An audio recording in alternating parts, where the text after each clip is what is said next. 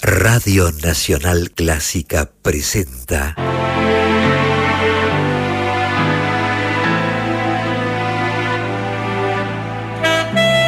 Sonido con sentido. Idea y conducción, Luciano Grimberg.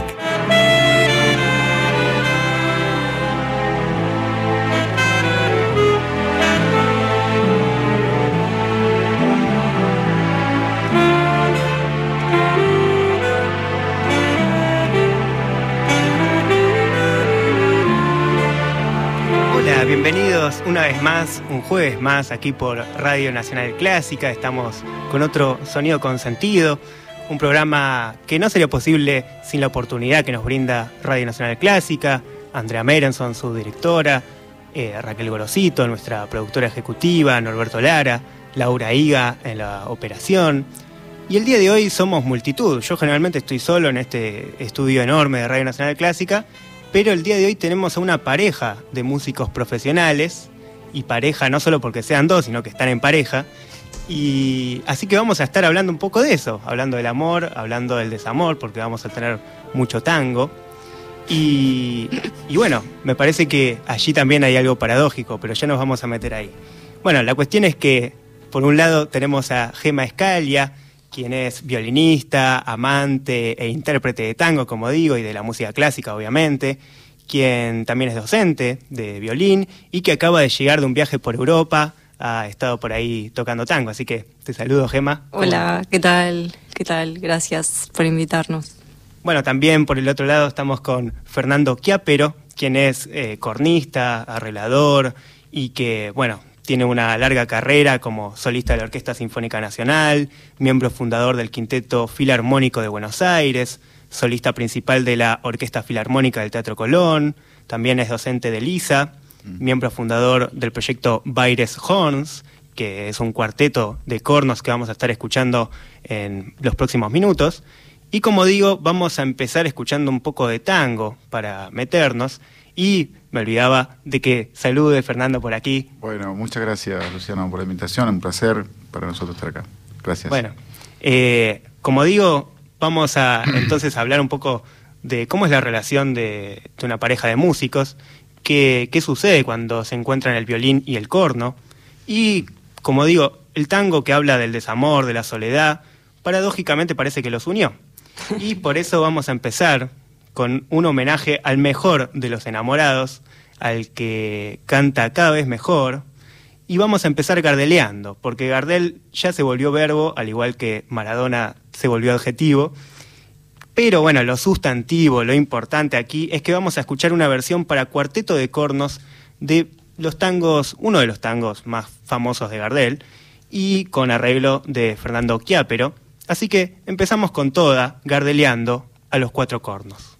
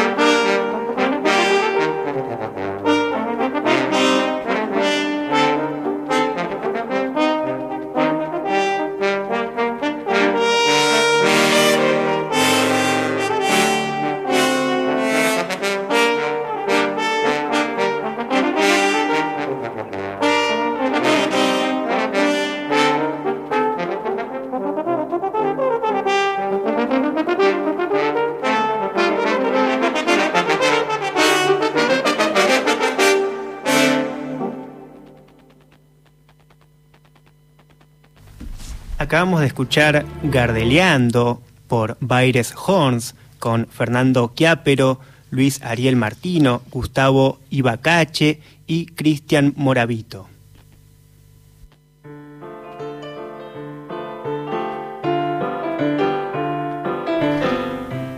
Bueno, seguimos aquí en vivo por Radio Nacional Clásica en Sonido con Sentido. Como decía, tenemos a dos invitados el día de hoy y pueden preguntarles, decir comentarios, qué les pareció la música que acabamos de escuchar por nuestro WhatsApp al 15 53 35 53 67. Lo digo de vuelta.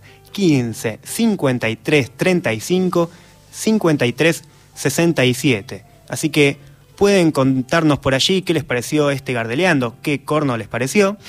y vamos entonces a empezar preguntándote, Fernando, ¿cómo fue que se te ocurrió este arreglo o la idea de hacer tango para cornos? Que al menos desde mi perspectiva, no es algo usual, no es algo que escucho todos los días. Bueno, en realidad, eh, eh, este, esto que acabamos de escuchar es, fue el primer disco y, de hecho fue el primer arreglo que yo hice, de, porque no hay nada escrito para, para Cuarteto de Cornos, obviamente. Eh, ahora sí, pero en ese momento no había nada. Y mi idea era, era hacer algo distinto, o sea, basado en, un, en una formación tradicional y clásica, que es un cuarteto de cornos, hacer una propuesta totalmente diferente, sobre todo pensando en, cómo difundir nuestro instrumento eh, a través de la música nuestra, de lo que sabemos hacer y lo que nos gusta hacer, algo que esté más cerca de nosotros, ¿no? porque todavía sigo pensando y sigo sosteniendo de que, de que está bueno poder hacer música que, nos esté culturalmente más cerca que eh, el siglo XVIII europeo, por ejemplo. que de repente hay un montón de cuartetos de cornos increíbles en el mundo que, tocan ese repertorio y, está perfecto. Y yo digo, nosotros, que es un poco la movida que hay en Latinoamérica, digamos. Nosotros estamos, eh, digamos, como eh, eh, en, sintonía con, un criterio que hay en Latinoamérica de, difusión de la música nuestra, con los instrumentos que sea. Entonces, este, de repente, claro, dijo, empecemos por el tango. No somos un grupo de tango. Hicimos tango, y estamos ahora yendo ya para otras vertientes, digamos, pero, pero siempre dentro de lo que es la música argentina latinoamericana como recurso, porque para, para alejarnos un poco y, acercarnos un poco a nuestras raíces y difundir el, corno este, y difundir el tango en ambientes clásicos donde nosotros nos movemos, como los festivales de metales o los festivales internacionales, que de hecho lo hicimos, tuvimos de gira en Italia, en España, en ambientes donde no se escucha tango, y sin embargo eh, eh, pudimos hacerlo. ¿no? paradójicamente con lo que es muy nacional lograron que sea algo internacional. Ya es el nombre, ¿no? Baires Horns. Totalmente, claro, exacto. Bueno, el Baires es, es la síntesis de Buenos Aires que, que muchas veces nos preguntan por qué, bueno, y, usamos horns en inglés porque eh, yo siempre lo explico, es un poco gracioso, porque claro, el instrumento nuestro se llama corno, no es un, no es, o sea, no es un nombre muy agraciado. Eh, en realidad el nombre eh, es peor todavía, el nombre en español propiamente dicho es trompa. Si vos lo buscas en el diccionario es trompa, corno viene del italiano. Mm. ¿sí? de, una manera u otra nos, zafamos de las bromas, de los chistes, todo. Entonces, bueno, usamos horns por decir, bueno, es, la forma en inglés de decirlo. Este, y Baires para hacer una síntesis de, de, dónde somos, ¿no? Siempre buscando la identidad, siempre buscando de que, de que dónde pertenecemos y de dónde venimos. Claro, bueno, yo justo empecé el bloque haciendo un chiste con el corno. Me imagínate. Claro, ¿qué corno es esto? Sí, sí, Imagínate lo que fue mi secundario, mi primaria. Y sí, sí. bueno, vamos a evitar, eh, no, eso. Al contrario. Aprovecho para preguntarles, ¿cómo corno se conocieron ustedes? bueno, arranca vos. Bueno, eh, y bueno, seguramente no me acuerdo ahora cuál, pero hace unos años en algún trabajo de orquestas, o sea, algún trabajo sinfónico, alguna cosa de esas. Eh, es como que, bueno, ahí nos fichamos, pero no, no hablábamos mucho y bueno, las redes, creo que las redes sociales hicieron más fácil el acercamiento, eh, los mensajes y eso. Em, justo un día eh, que Fernando estaba por hacer un festival en Brasil y en la espera del vuelo y la preparación y, todo ese rato, eh, no sé, iniciamos ahí como una, como una especie de conversación que continuó durante su viaje y nos acercó un montón. Eh, después, al volver, concretamos, digamos, el, encuentro y al poquito tiempo, a la semana, vivimos una semana como súper mega intensa. Sí, total. Eh, total, porque fue toda una, una, una, una, síntesis de todo lo vivido por, por, por chat. Este, mucho contrapunto, que, Claro, que de hecho te digo, amplío un poco lo que estaba contando ella. Este, la noche esa que yo estaba haciendo la valija, ella venía de tocar del Querandí. Mm y yo estaba haciendo la valija y no sé cómo cruzamos un like y, empezamos a, chatear, en chatear, a chatear, estuvimos como de las 11 de la noche hasta las 4 de la mañana más o menos. Creo, creo que un poco más tarde, porque claro, yo termino los shows en el Grandi, que es una tanguería en San Telmo, este, que termino, estoy llegando a mi casa eso de las 12 y a, y a la vez es como que después los shows, no es que al toque me baja el sueño y, y me duermo. Entonces eso me parece que, que funcionó porque él me dice, ¿todavía estás despierta? que Ah, no, sí, no tengo sueño. este Bueno, y eso ayudó como que el, la conversación se extendiera mm. este, hasta el momento del avión. Hasta el momento del avión. Y después, bueno, nada, fueron 15 días yo en Brasil, ella acá. Después nos encontramos acá, finalmente, y a la semana ella tres semanas en Inglaterra de gira. Claro. bueno, y me imagino, esta es la prueba, esta la prueba. Claro. funciona o no funciona. Y me imagino que eso habrá sido algo recurrente, el hecho de estar viajando y hablar por chat y después acá unos días y después de vuelta el otro viaja. Y algo de lo que son, no sé, los chats, las videollamadas, el estar como en contacto, creo que lo aprendimos ahí, estar en contacto a distancia. Creo que lo, aprendimos de, primer momento y también saber que un poco si se, que la relación iba a tener esos condimentos y que los íbamos a tener que aprender a manejar. Este, y a la vez nos dio confianza y ánimo porque también nos, nos sentimos como muy cómodos y tranquilos claro. en, ese, en ese feedback que había de mensajes y llamadas y yo qué sé. Después eh, sucedió que ni bien yo llego a Argentina, que esto fue a principios del 2020, comienza el coronavirus y todo eso, entonces ahí obviamente todo lo que son los viajes quedan postergadísimos y hasta el 2021, que ahí yo volví después a viajar a Rusia, tuve dos giras en, Rusia en el 2021, que fue una cosa muy inesperada, eh, pero se pudo dar, mm. y bueno, ahora ya este 2022 volvimos al, al tren. No, pero aparte, Los dos viajando, eh, digamos. Aparte, eh, lo, gracioso es que es como cómo jugó la pandemia en esto. Sabemos que la pandemia jugó para juntar la gente o separarla. Claro. jugó de todo. Y nosotros, claro, ella volvió de Inglaterra y, le dije, bueno, pasemos la cuarentena acá. En principio eran tres meses, dos meses, viste que al principio era como una cosa que era así. Y, y, estuvimos, ya arrancamos ahí a convivir de una y, hasta acá estamos. Es como que la cuarentena, no, la, cuarentena nos, la, cuarentena nos obligó a convivir, este, porque si no era como que yo iba a quedar aislada y, él se apiadó de mí y dijo, no, mejor... pero además saliste de la cuarentena y te fuiste a Rusia, o sea, tampoco fue que después el cambio fue bruco de vuelta. Claro, fue como muy inesperado ese, ese, ese viaje a Rusia. Y esperanzador también, porque vos imaginate lo que fue. Nosotros, si bien humanamente pasamos la cuarentena viviendo un, romance viviendo, y viviendo todo ese comienzo hermoso que hay en una relación, eh, también se nos jugaba eh, eh, el tema de qué va a pasar con nosotros, qué va a pasar con nuestros proyectos. Todos los proyectos yo tenía el 2019 en lo personal, teníamos una gira a Estados Unidos, teníamos esto, teníamos se cayó todo eh, que teníamos en el 2020, perdón. Este, y, lo mismo para ella, tenía giras, tenía cosas, y, poder imaginarnos cómo iba a ser nuestra profesión una vez que esto recomience. Eh, entonces era difícil también manejar esas emociones y cuando surgió la gira de Rusia de ella fue como, como, como esperanzador también. Claro, sí, sí, imagino.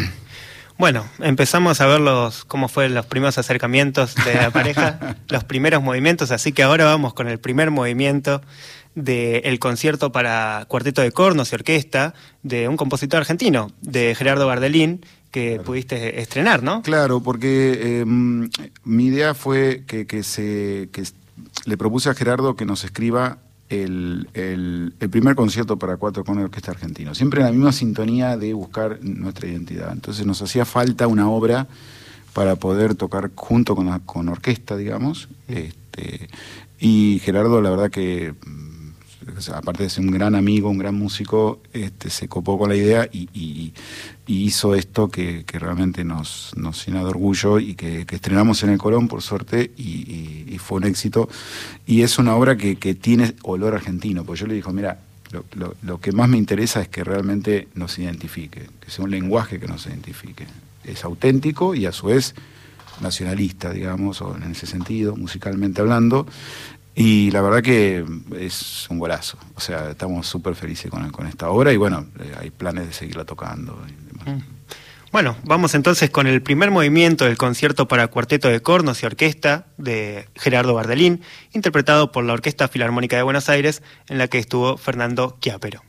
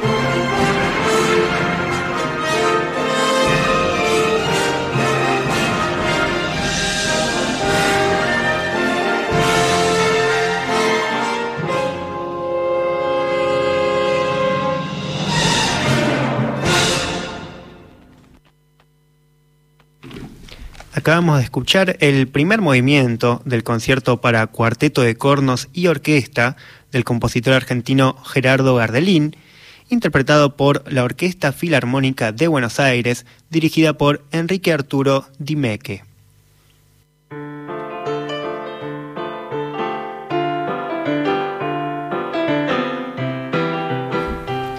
Bueno, seguimos aquí por Radio Nacional Clásica. Les vuelvo a recordar que pueden escribirnos al 15 53 35 53 67. Pueden hacer sus preguntas.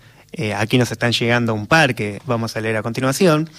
Pero eh, vamos en unos minutos a escuchar Soledad de Piazzolla. Y yo al principio del programa hablaba de que, bueno, de que el tango un poco habla de eso también. Obviamente habla del amor, pero habla del desamor y de la soledad. Y digo, qué curiosa lección para tocar en pareja soledad, ¿no? Decir, bueno, vamos a tocar la soledad juntos, pero metafóricamente o no, hay, me parece que hay algo curioso ahí. Bueno, se puede, o sea, se puede resolver la soledad también. Claro. Claro. Y bueno, sí, sí.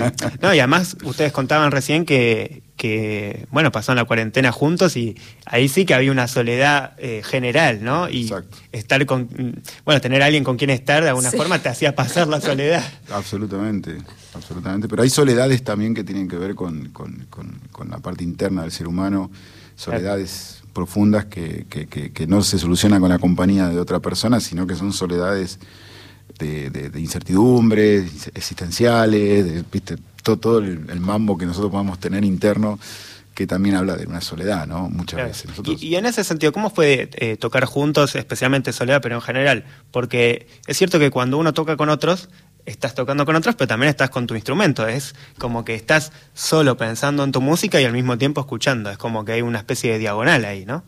Sí.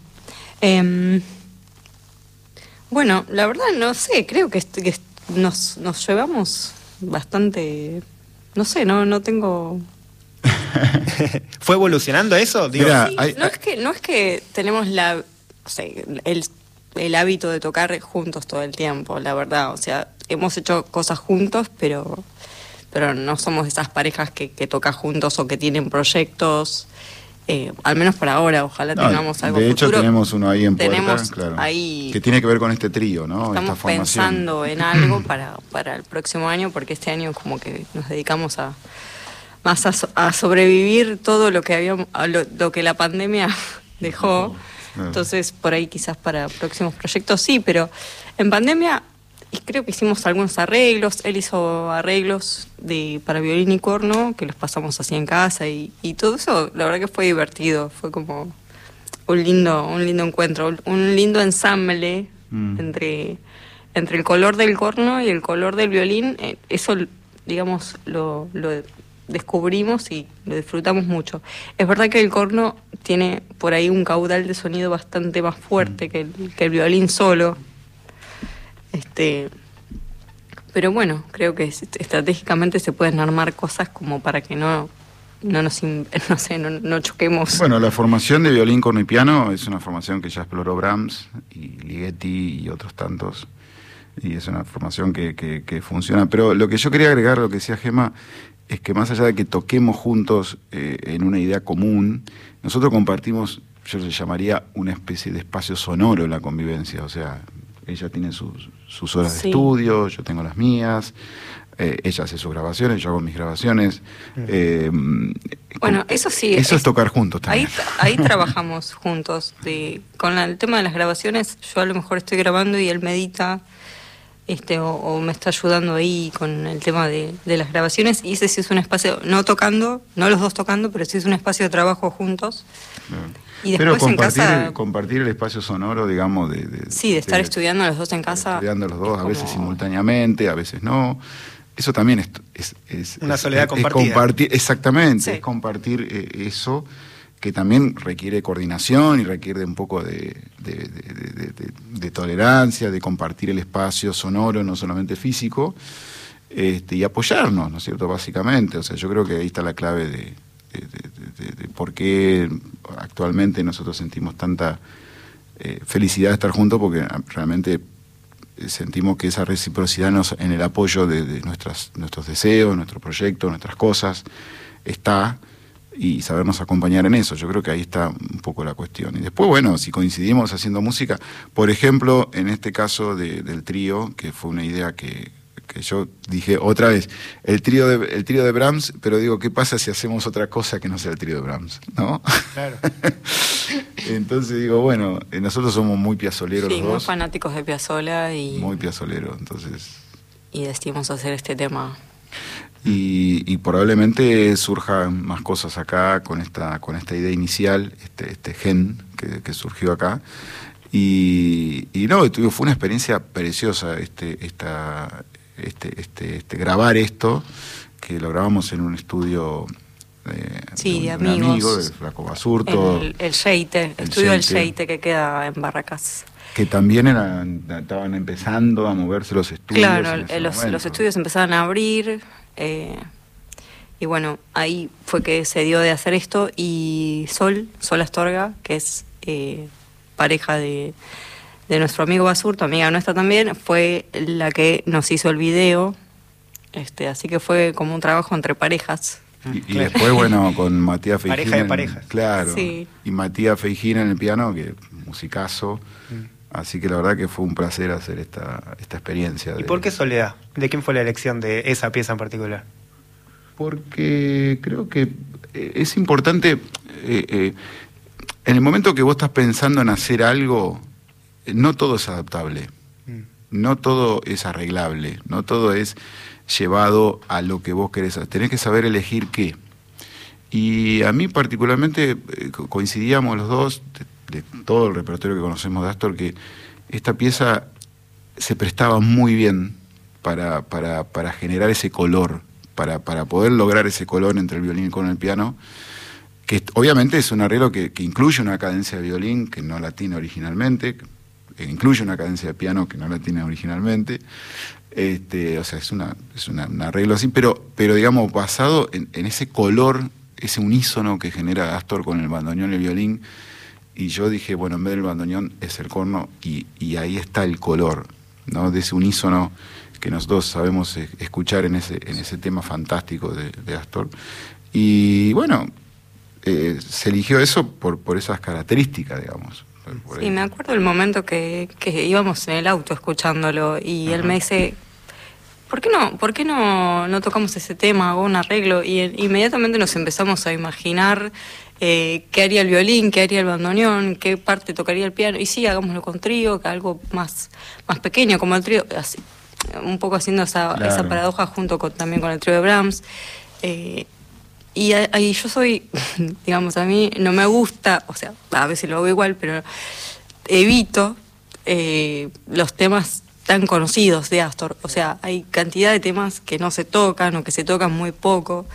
Eh, que la gente no los conoce, que los músicos mismos no los conocen, músicos de tango, que porque, no sé, son temas que, que tienen poca difusión, que o que siempre por ahí se vuelve más a, lo que funciona, entonces que a lo que la gente le gusta. Y, entonces a mí me gusta también un poco eh, hacer temas que no sean tan conocidos, tan tribuneros como yo digo a veces, este, y me pareció que Soledad iba a quedar claro. súper.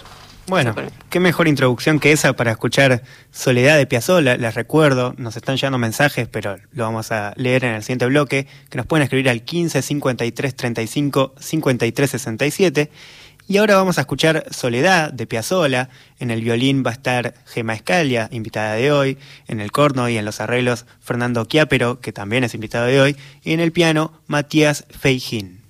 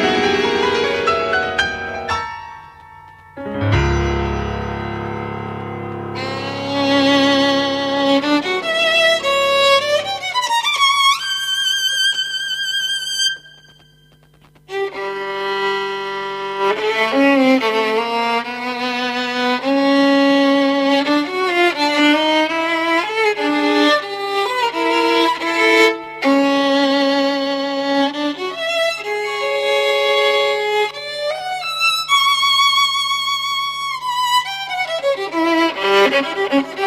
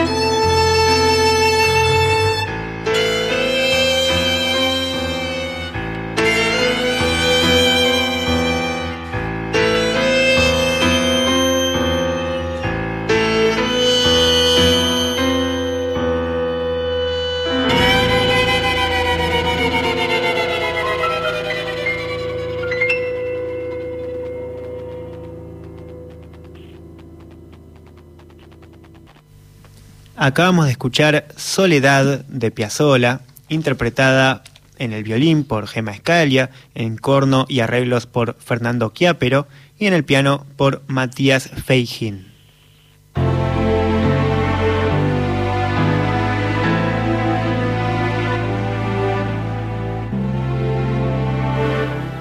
Bueno, seguimos aquí en Radio Nacional Clásica, en Sonido con Sentido. Nos llegaron varios mensajes a nuestro WhatsApp al 15 53 35 53 67. Lilian de San Cristóbal nos dice, gran programa de amor y música. Muy buen repertorio. Bueno, gracias Lilian de San Nuestro Cristóbal. barrio, San Cristóbal. Claro. Sí, claro, bueno, yo ahí. también. Claro, claro. Vivimos todos en el mismo lugar y no nos damos cuenta. Y también aquí Elvio de Montserrat nos dice, buenas noches Luciano, muy bueno tu programa de hoy. Linda pareja la de los invitados de esta edición de Sonido Consentido. Maravilla ese pase del bandoneón al corno y del violín, bueno, al violín. Bueno, Bueno, muchas gracias. gracias. Muchas gracias, muchas gracias. Eh, bueno, venimos eh, por ahora todo bien, todo muy amigable, pero ahora les voy a hacer una pregunta que puede llevar a problemas. Y es, ¿en qué gustos musicales no coinciden?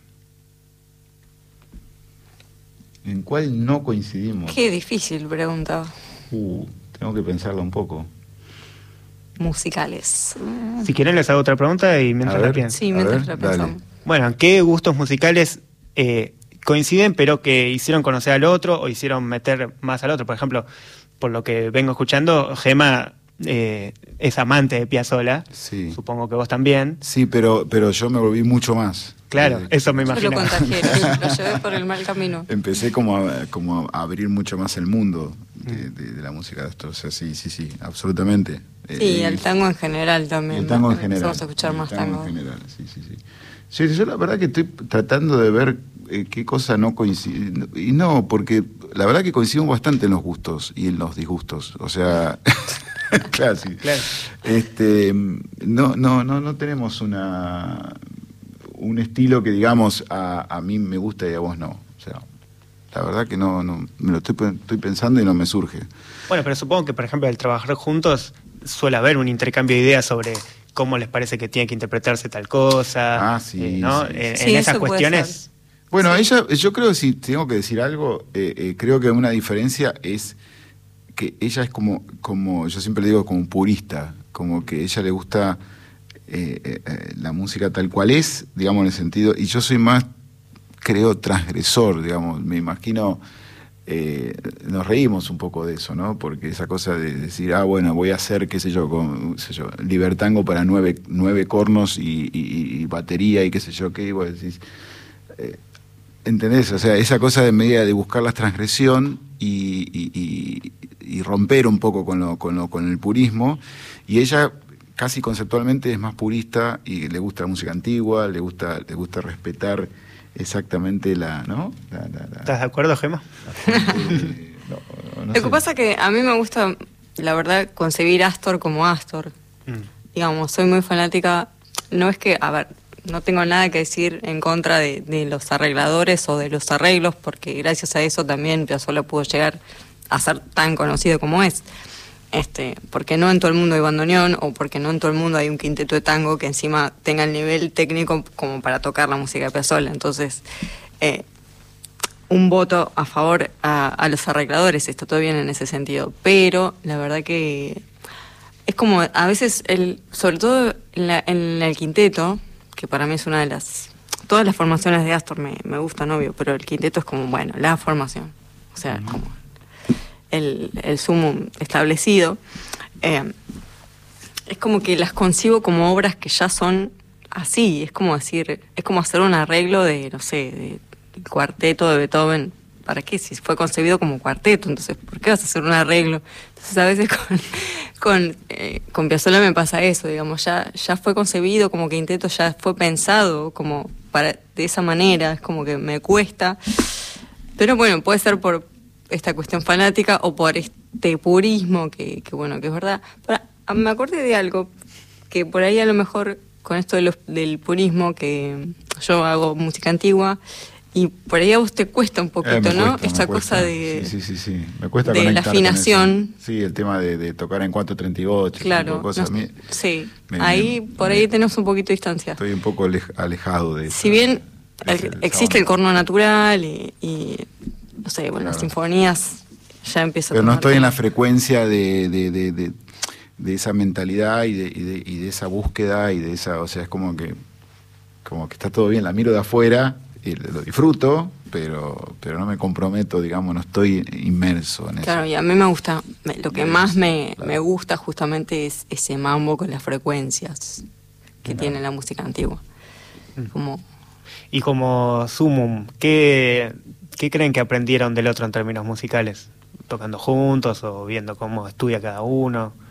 Eh, Ah, en, términos de... en términos generales. En términos generales. Y bueno, muchísimas cosas. Yo aprendí de ella muchísimo, de, de- de- de- de- de todo, digamos, de, lo- tocar cuerda. De violín, sí, de violín, tomó clases. De música, de Astor, de, tango, de incluso música antigua, cosas que yo desconocía. O sea, me, me- siento como una nutrición, digamos, en ese sentido, ¿no? sí. Creo que es mutuo. Sí, yo también de, de lo que significan los metales, de, de esa familia, viste que a veces como un poco alejada de, de las cuerdas. Mm.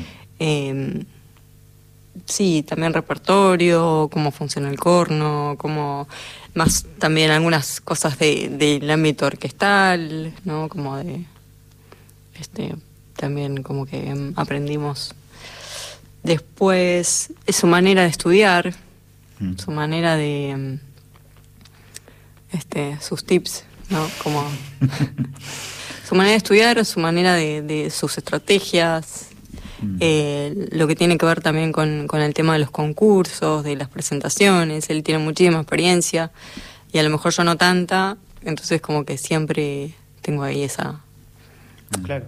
su visión de, de cómo preparar un concurso, de cómo viste foguear los pasajes, lo, que- lo- todo lo que tenga que ver con, con ese momento de, de- de estrés, tal vez, por ahí, ¿no? Entonces, eh, él suele como ayudarme en ese, en ese momento. Sí, imagino.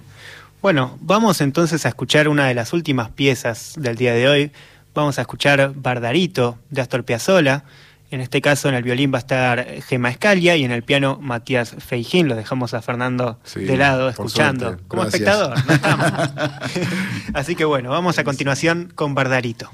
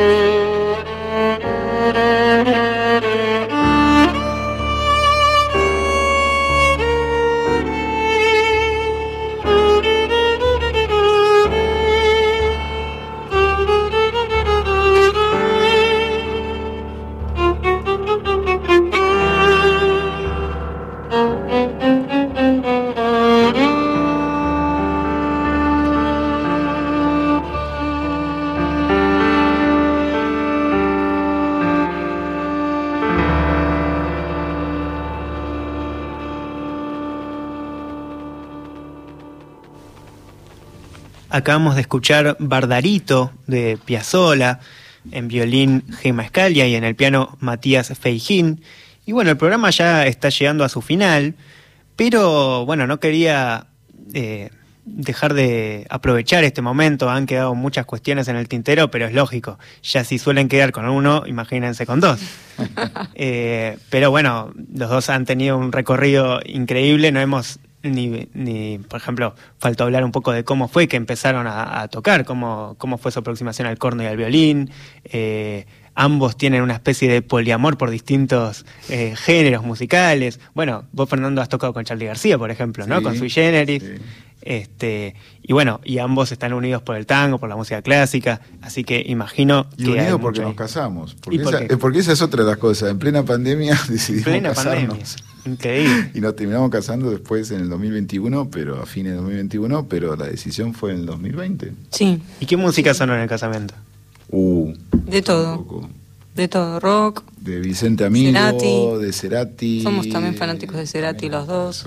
Impresionante. Bueno, ¿y quieren nombrar algo acerca de sus proyectos futuros, acerca de discos próximos, giras por Rusia, poner en su casa si quieren quedarse, hacer una cuarentena este, a propósito? No, yo acabo de volver de... todavía De hecho, todavía tengo un poquitín de jet lag porque volví antes de ayer este, hice una gira con una compañía que, quiero mucho, que se llama Tango After Dark, que también tengo la suerte de, poder tocar todo el repertorio, muchísimos temas, creo que son 30 temas, todo el show de, Astor Piazzolla. Es un show que, que es todo con la música de él, em, con bailarines y qué sé yo, que lo dirige em, en Iquito, Germán Cornejo, que es un grande.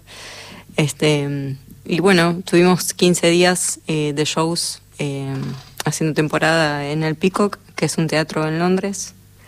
Así que nos fue súper bien, tuvimos muy buenas críticas, eh, casi todas cinco y cuatro estrellas, que es como algo súper importante porque habiendo tanta demanda de espectáculos en Londres, la gente se fija mucho justamente en la, puntuación de, la prensa y, y las críticas. Y bueno, fuimos muy afortunados de, tener... 5 de 5, no 5 de 10. Claro, 5 de 5, sí, sí. Sí, sí porque si no estamos al horno. Buen detalle, buen detalle. No, y eso se ve justamente también en, en la cantidad de público que hay, o sea, hacer, sostener 15 días de shows todos los días y dos, de, dos días por semana doble es como intenso. Entonces eh, pudimos sostenerlo, no te digo a sala llena todos los días, porque no es así, pero sí hubo días a sala llena y otros no completa, pero este, de cualquier manera fue recontrapositivo y la gente del teatro, los productores y todo estuvieron súper felices y nosotros también. Así que bueno, todavía estoy bajando de, esa película. No, yo eh, muy simple, seguir trabajando por la música, con proyectos, con cosas para, para, para terminar el año. El año que viene se vienen cosas muy buenas, así que eh, seguir adelante, seguir trabajando y seguir disfrutando de la, de la vida y de, y de este momento de la vida, sobre todo. Y Baile Horns acaba de sacar un disco también de tango. Sí, acá estamos en pleno lanzamiento, de año de lanzamiento de, de, Baile Horn Play Piazzola, que también es un, salió en el año, en el año de, eh, y eso lo pueden encontrar en Spotify, ¿no? Sí, está todo en Spotify. Eh, los dos discos están ahí, están invitados a escucharlos. Pueden seguirnos en las redes, ya saben pero está buenísimo. La verdad que es una fusión que hicimos con, guitarra, bajo, batería, bandoneón, piano. Eh, tocó, tocaron, grabaron músicos que tocaron con Astor, o sea, fue, fue una producción tremenda, así que la verdad estamos súper contentos con eso, así que bueno. Bueno, muchas gracias, por venir. Gracias, a, por vos por invitarnos. ¿eh? espero que así como Gema sacó cinco estrellas, espero que ustedes, los que están del otro lado, nos puntúen en las redes, por WhatsApp, por donde quieran. Y, y bueno, eh, los quiero agradecer nuevamente a ustedes, a Radio Nacional Clásica, a Andrea Merenson, a Laura Higa, que está en la operación, a Norberto Lara. Pueden encontrar este programa también en Spotify como podcast, llamado también Sonido con Sentido. Así que terminamos el programa escuchando Milonga Gris de Carlos el Negro Aguirre, con Gema Escalia en el violín, una producción pandémica, podríamos denominar. Así que nos vemos el próximo jueves a las 22 horas por aquí, por Radio Nacional Clásica.